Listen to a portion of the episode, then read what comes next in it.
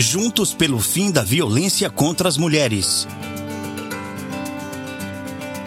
Olá, a gente está nesses 16 dias de ativismo e sabemos todas que temos vivido em tempos difíceis, com a violência doméstica que não para, só cresce, atingindo mulheres e crianças ao redor do mundo a gente tem que estar movido a algum sentimento para acreditar que tudo isso vai passar e vai melhorar. Eu acho que a palavra que define isso para mim é a palavra esperança. A esperança é mais que uma palavra, é um sentimento maravilhoso que faz com que a gente acredite num futuro melhor, num futuro respeitoso, num futuro com expectativas. A gente jamais pode perder a esperança. Eu falo por mim, eu sou totalmente movida à esperança. Depois de tudo que aconteceu comigo, eu coloquei na minha frente essa palavra como um ponto de apoio para que eu pudesse continuar na minha luta, esperando esperança para que dias melhores poderão vir para nós mulheres. Então eu acredito que seja essa palavra que move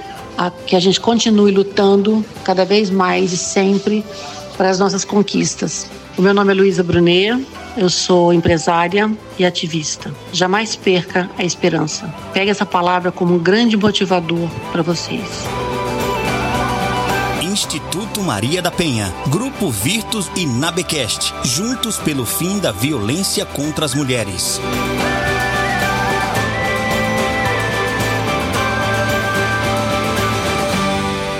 Pamité Bosquete.